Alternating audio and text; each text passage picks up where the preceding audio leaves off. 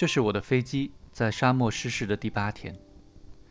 在我听小王子讲生意人的故事时，喝完了最后一滴水。唉，我对小王子说：“你的回忆确实非常动人。现在的问题是，我既没有修好飞机，而且身边再没有水可喝了。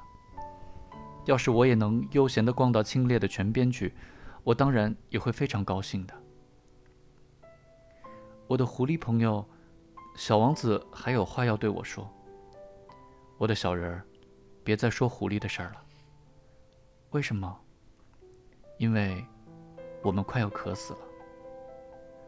他根本就不了解我的意思，继续说：“有个朋友是很好的，即使你快死了，像我，我就真的很高兴。我有一个狐狸朋友，他根本一点危机意识都没有。”我想，他根本就没有渴过，也没饿过，他所需要的，只是一点阳光就可以了。但是他凝视着我，好像猜透了我的心思。我也很渴，我们去找井吧。我疲倦的耸耸肩，在浩瀚无垠的沙漠里去找一口井，真荒谬。然而，我们还是出发了。我们沉默地走了数个小时之后，天黑了下来，星星也出来了。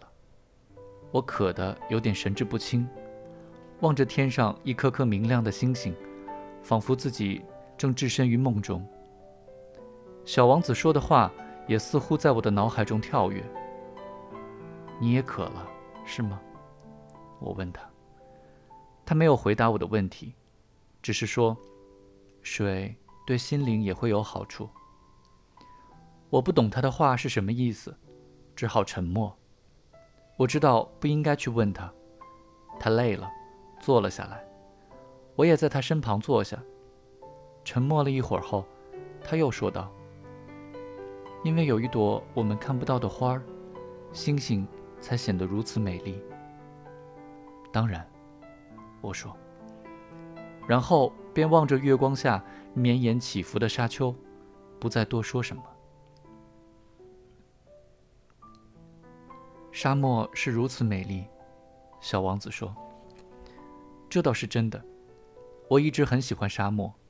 你可以坐在沙丘上，虽然看不到任何东西，也听不到任何声音，却有一种说不出的东西在那幽幽深处散发着光芒。沙漠美丽，因为沙漠的某处隐藏着一口井。”小王子说：“我很惊讶，突然明白了。”为什么沙漠放着光芒？当我还是个小男孩的时候，我住在一栋古老的房子里，有一个传说，说那里埋有宝藏。当然，没有人能找到宝藏，可能也没有人看到过宝藏。但是那房子却因此笼罩了一层魔力。我家的地心深处，隐藏了一个秘密。是啊。我对小王子说：“不管是房子、星星，或是沙漠，都因为看不见的东西而显得美丽。”真高兴你同意我的狐狸的看法，他说。小王子睡着了，我抱着他，继续朝前走。我的内心有种深深的感动，仿佛自己抱着的，就是一件非常脆弱的珍宝。我甚至觉得，在这个世界上再也找不到比这更纤弱的宝物了。月光下，我看着那苍白的前额、紧闭的眼睛和那微风中轻轻颤动的鬓发。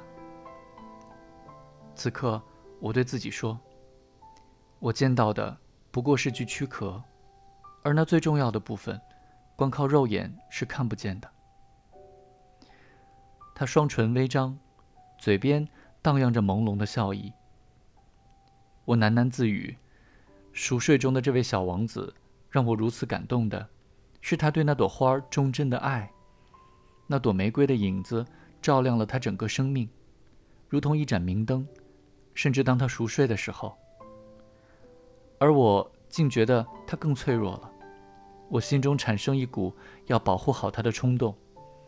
仿佛它本身就是一阵微风吹过就可能熄灭的火花。就这样，走着走着，拂晓的时候，我们找到了水井。